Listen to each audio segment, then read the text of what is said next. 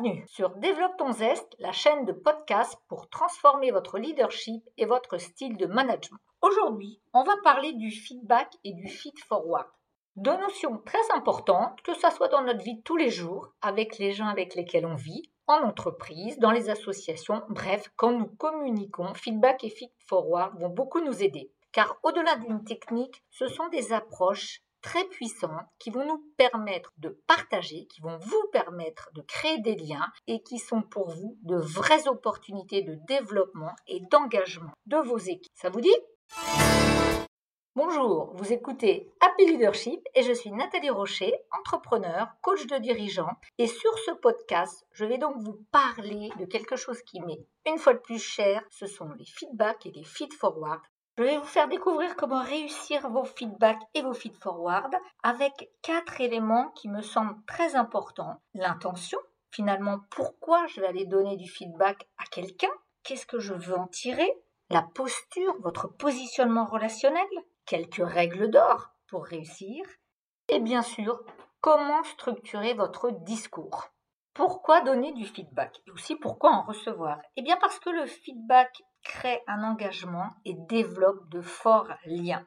Une étude tirée de l'Observatoire du management apprend qu'un salarié sur deux déclare ne, ne pas avoir un bon chef 51% des salariés sondés pensent que leur N plus 1 ne prend pas la peine de donner du sens à leur travail et 53% déclarent ne jamais bénéficier de feedback. Cela explique en partie vraiment pourquoi de nombreux collaborateurs se disent désengagés. D'autres chiffres Selon une étude de Office Vibe, 98% des collaborateurs se désengagent en l'absence de feedback. A l'inverse, 83% des salariés extrêmement motivés en bénéficie au moins une fois par semaine. Le feedback, comme son nom l'indique quand nous le traduisons textuellement, et d'ailleurs remarquez qu'en français, on n'a pas pu vraiment trouver de nom, car un feedback n'est pas une critique. Donc le feedback, c'est la capacité à donner un retour sur un fait, un comportement qui s'est produit dans le passé. Le feed forward, une notion qu'on a abordée au démarrage, c'est de proposer quelque chose pour améliorer ou pour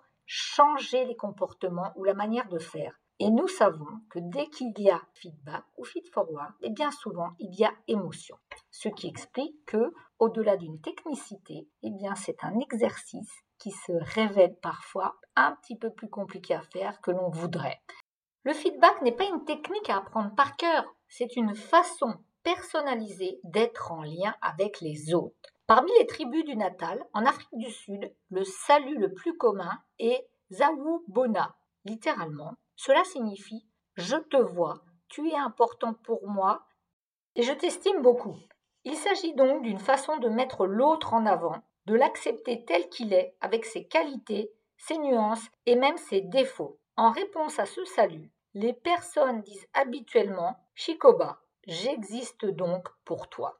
C'est une manière d'aborder la reconnaissance finalement, cette manière de se saluer. Et comme vous le savez, en entreprise, un salarié sur deux souffre d'un manque de reconnaissance. En France, souvent pour saluer un collaborateur, ou même à la maison, il est commun de dire bonjour, ça va? sans vraiment se soucier de la réponse. Donc, avec le feedback, c'est une belle manière d'inclure l'autre, de chercher à le connaître, à lui demander son avis, à lui demander son ressenti, à de lui faire comprendre comment il est important, à l'aider à progresser. Bref, c'est une belle manière de développer la reconnaissance auprès de vos proches ou auprès de vos collaborateurs. Au-delà d'être un créateur de liens, le feedback, c'est aussi un trait d'union entre le digital et l'humain. Je suis sûre que dans votre entreprise, vous avez sûrement des enquêtes qui vont aller chercher l'expérience collaborateur, peut-être des enquêtes d'opinion, peut-être des évaluations 360, peut-être des pulse check survey, c'est-à-dire, vous savez, à partir de votre téléphone, on va vous demander chaque matin comment ça va ou toutes les semaines. Eh bien, ces initiatives sont souvent très aidantes à condition qu'elles permettent ensemble de pouvoir en parler, en discuter. Sinon, ça sert à quoi d'avoir des résultats, des chiffres? Ça reste dans un coin et finalement, on s'en sert pas. Et l'année d'après, quand on vous demande de répondre à ces enquêtes, ça vous énerve et en plus, on est souvent blasé en se disant que l'utilité et le sens n'est pas vraiment premier. L'utilité et le sens, je vais rebondir là-dessus. Vous me direz, bah, ça dépend pour qui, Nathalie? Eh bien oui, parce que là, on peut aller regarder rapidement comment ça se passe feedback, feed forward et génération? Si on regarde un peu, On sait que les générations X, elles ont plutôt été habituées à des systèmes de rating, de performance annuelle, avec des rendez-vous structurés, avec des moments spécifiques dans l'année, puis un peu avec l'idée de on s'est donné des feedbacks, c'est bon, maintenant pas de nouvelles, bonnes nouvelles. Seulement avec les millenniums, ça a changé. Pourquoi ça a changé? Ben, Parce que notre éducation a changé. Maintenant, dès leur plus jeune âge, les enfants sont conviés à donner leur avis, on les questionne. Et donc, les millenniums, ils ont besoin de feedback basé sur des approches beaucoup plus collaboratives, où on va échanger, où ils vont donner leur avis, où ils vont vous demander de répondre. Et puis, les générations Z, celles qui sont nées un peu avec la digitalisation au bout des doigts, eh bien, eux, c'est en continu. Parce qu'eux, ils sont sur les réseaux sociaux, ils sont en train de liker, c'est instantané, c'est tout de suite. Donc, ils n'ont pas envie d'attendre la semaine prochaine quand vous les verrez pour avoir votre avis sur ce qu'ils ont fait. Et en plus, ils aiment les contacts fréquents et multiples, et ça pas tous les mois, mais tous les jours. Sachant cela, vous voyez bien que finalement, suivant qui vous êtes et fonction de avec qui vous travaillez, l'exercice de feedback va être à adapter dans son nombre, dans sa forme, dans sa régularité. Souvent en coaching individuel, une des préoccupations que vous avez est de développer vos collaborateurs. Eh bien, donner et recevoir du feedback, ça va vraiment vous permettre de rentrer dans une posture qui va faire grandir les collègues, les collaborateurs, vos enfants aussi. À savoir que passer du système je te dis quoi faire je vais te proposer des manières de travailler autrement. Donc je vais passer du dire, du fameux style telling, qui est plutôt directif, où là on donne euh, notre avis, notre idée, à quelque chose de beaucoup plus contenant, avec du sens, et aussi avec une posture prête à recevoir en échange une information, un partage pour grandir, pour traverser les transformations autrement et aussi pour s'enrichir. Quand on voit et comprend tout le sens et les avantages à faire du feedback et du feed-forward, on peut vraiment encore se questionner, peut-être vous le faites, mais pourquoi est-ce si peu développé? Eh bien parce que feedback et émotion sont très liés. En fait, quand nous faisons un retour d'information ou quand nous proposons quelque chose à quelqu'un, eh bien l'art et la manière n'est pas toujours facile. En plus de ça, dans notre dialogue intérieur, nous nous questionnons, ou vous vous questionnez aussi peut-être sur est-ce juste? Est-ce le bon moment? Est-ce que j'ai le temps? Est-ce qu'il va apprécier? Bref, plein de choses, parce que rappelez-vous, dans nos systèmes scolaires, nous avons eu peu de feedback. Nous avons plutôt été notés avec des choses de c'est bien, c'est mal, avec des peut mieux faire, et rarement des propositions d'amélioration. Heureusement, c'est en train de changer. En tous les cas, faire du feedback cela signifie être en conscience et donc cela signifie reconnaître et accueillir ses émotions, reconnaître et accueillir les émotions de l'autre, prendre soin de la dynamique relationnelle entre l'autre et soi, évaluer le contexte managérial, économique, culturel, réfléchir à la justesse de l'intervention en dépassant la notion de bien et de mal. Faire un feedback, ça va nous demander, ça va vous demander de faire un effort et aussi sûrement de surpasser quatre grandes peurs. Alors je vais vous donner un exemple. Vous me dites souvent, ah maintenant Nathalie, si je fais un feedback à un collaborateur et s'il ne comprend pas, je vais me sentir tout petit, je vais me sentir dans l'échec. Je me dirais, j'ai osé, ça marche pas, je suis pas très bien, pas très bon même. Donc du coup, ben, plutôt que d'aller me confronter à mon propre échec, je n'y vais pas. La peur du rejet. Ah mais attends, Nathalie, moi j'aime bien quand il y a l'harmonie, j'ai envie que les gens travaillent bien, se sentent bien. Alors bon, si pour une bricole je leur dis des choses, est-ce que ça va leur plaire? Est-ce qu'ils vont continuer à m'apprécier? Est-ce qu'ils vont pas dire que je suis un, un peu tatillon? Et puis si je donne trop de félicitations, est-ce qu'ils vont pas croire que je leur passe la pommade? Bref, avant d'aller faire un feedback, il y a beaucoup de dialogue intérieur. Et ce n'est pas fini. Il y a aussi la peur de la culpabilité, voire même de la responsabilité. Eh bien oui, quand je vais aller voir un collaborateur, que je vais lui proposer de faire autrement, s'il me dit que c'est de ma faute finalement, ou c'est de la faute de la société, comment je vais m'en sortir? Donc, plutôt que d'être confronté à ce genre de riposte, je préfère rester dans mon bureau. Et la quatrième va être la peur de l'absence de sens. Et oui, si je dis à quelqu'un qu'il travaille bien, alors que je n'ai pas de moyens suffisants pour lui exprimer ma reconnaissance. Qu'est-ce qui va se passer? Finalement, à quoi bon? Est-ce que ça va pas provoquer chez lui des envies d'évolution, voire même de quitter le service?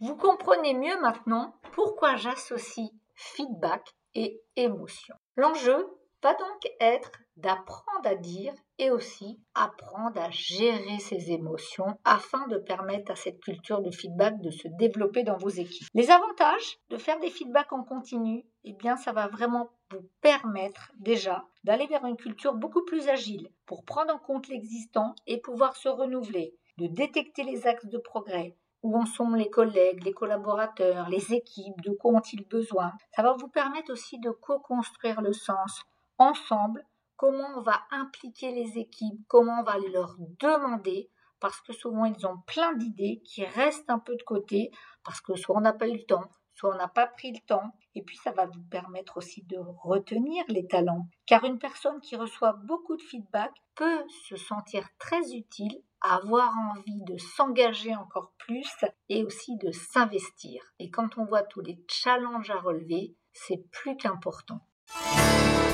La clé numéro un pour réussir un feedback, ça va être vraiment l'intention. Finalement, quand vous allez aller voir la personne, qu'est-ce que vous avez envie de lui dire? Lorsque ce feedback sera fini, avec quoi vous voulez repartir? Est-ce que c'est pour la féliciter, la remercier? Est-ce que c'est pour lui proposer de faire autrement? Ou de lui partager que vous n'êtes pas tout à fait d'accord avec quelque chose et que vous avez d'autres options? La deuxième clé, ça va être votre posture, votre positionnement relationnel. L'idée, c'est de se dire que vous avez une réalité, vous allez aller la partager et d'accepter que peut-être l'autre voit autre chose et qu'il y aura donc matière à discuter. Le positionnement relationnel, c'est aussi de voir comment je vais me préparer, dans quel mood, si je puis dire, ou quelle énergie je vais aller à la rencontre de l'autre. L'idée, c'est d'être plutôt dans positif. Je vais parce que j'ai quelque chose à partager ou quelque chose sur lequel je veux me faire entendre, d'être ouvert. Peut-être que j'ai pas bien vu la situation et que moi-même je vais devoir revoir ma position et puis se rappeler que nous ne percevons pas le monde comme il est, mais comme nous sommes puisque cela passe par notre carte du monde intérieur. La troisième clé va concerner quelques ingrédients de succès, ce qu'on appellerait un peu les règles d'or. Ainsi, un feedback égale un message. On évite de faire un fourre-tout et on se dit tiens, pendant que j'ai la personne, je vais lui parler de ça, de ça, de ça. Non. On se concentre, on reste focus pour que vraiment le message ait de l'impact. On va éviter de parler en message on. Nous, on pense que, on a bien vu que tu étais moins motivé c'est-à-dire que je vais parler en jeu. Et ça, c'est pas toujours facile, puisqu'on a été éduqué autrement. Et de dire que j'ai remarqué, j'ai observé, et voilà ce que j'ai envie de te dire. Donc le message jeu va être important, et on évitera bien évidemment le tu qui tue. Plutôt que de dire à quelqu'un parfois Oh, tu as une voix qui est trop haute, qui m'embête ou qui m'empêche de travailler, c'est J'ai besoin de tranquillité. Rappelez-vous dans le train, quand quelqu'un parle fort. Vous n'allez pas aller leur dire, écoutez, je vois que vous n'allez pas sur la plateforme, parce que sinon ils vont vraiment peut-être pas prendre en compte votre remarque, ils vous diront que bah, si vous n'êtes pas content, c'est comme ça. Alors que si vous essayez en leur disant, écoutez, moi je suis dans, un wagon silencieux et j'aimerais vraiment pouvoir en bénéficier, est-ce que vous pourriez aller sur la plateforme? Cela peut changer. Donc non au tu qui tu. Et le troisième ingrédient là, ça va être de préparer le message. Oui, même si vous êtes fort en élocution, même si vous savez ce que vous avez à dire, le fait de l'écrire va clarifier votre intention et va surtout clarifier le message ce sur quoi vous voulez vraiment insister. Quatrième étape, la structuration de votre message. Pour ça, je vais vous proposer deux approches. Une pour la félicitation, le remerciement, ce qu'on appellera le feedback positif, avec le feedback star, star comme étoile. Je vous propose de l'écrire sous forme d'acrostiche. Donc on aura déjà le ST, où on va parler de la situation ou de la tâche. Le A pour l'action et le R pour le résultat. Je vous l'illustre. Lorsque tu es venu à la réunion en ayant préparé les dossiers que je t'ai demandés, ça nous a permis de décider très rapidement et le résultat a été que nous avons gagné l'appel d'offres. Je te remercie. L'idée ici, c'est vraiment de remercier de dire ô combien ça a été utile et surtout de relier l'action de la personne à ce que cela permet. Comme vous le savez, on ne prend pas toujours le temps de dire merci. Donc moi, je vous invite à vraiment le faire, voire même en abuser un peu, parce que quand ça fait sens et que c'est concret, vous allez voir comment ça fait rayonner les visages et vous pouvez l'utiliser n'importe où parce que le STAR, c'est vraiment un feedback, une approche très universelle dans tout contexte. La deuxième approche, ça va être pour donner du feed forward c'est-à-dire dire quelque chose qui nous dérange ou proposer à la personne, à partir d'une réalité qui n'est pas OK, de faire autrement. On va donc pointer quelque chose et proposer quelque chose. C'est donc là où la plus-value de l'approche est vraiment forte, puisque on peut nourrir la personne en lui faisant des propositions utiles. L'acrostiche de cette approche, c'est Starar. Donc on va reprendre exactement le premier déroulé et on va rajouter par contre une proposition. Donc feedback de développement, ST, la situation ou la tâche qui nous embête ou qui n'est pas conforme aux attendus? R, l'action et le résultat négatif, c'est-à-dire la conséquence négative. A, proposition d'action alternative. Et R, résultat positif. Pour l'illustrer, je vais reprendre le même exemple que tout à l'heure. Par contre, bien évidemment, un exemple plutôt sur un fait négatif. Eh bien écoute, quand j'ai vu que tu es arrivé à la réunion que nous avons eue en début de semaine avec les dossiers non préparés, le résultat a été que nous n'avons pas pu décider et que nous n'avons pas pu envoyer l'appel d'offres. La prochaine fois, voilà ce que je te propose, c'est vraiment de prendre le temps de préparer les dossiers avant d'entrer en réunion, ce qui nous permettra en termes de résultats positifs d'être prêts et d'être beaucoup plus agiles et réactifs pour nos appels d'offres. Comme vous le voyez, on va rester concret et surtout, on va faire le lien entre ce qui n'a pas été fait et la conséquence négative, puis après, en termes d'aide, proposer une action afin qu'on puisse aller vers du positif et du succès ensemble. Les approches STAR et STARAR sont bien utiles. Bien évidemment, vous avez peut-être vous aussi vos propres approches. N'hésitez pas à combiner, à ouvrir, à rajouter votre touch de manager, de leader.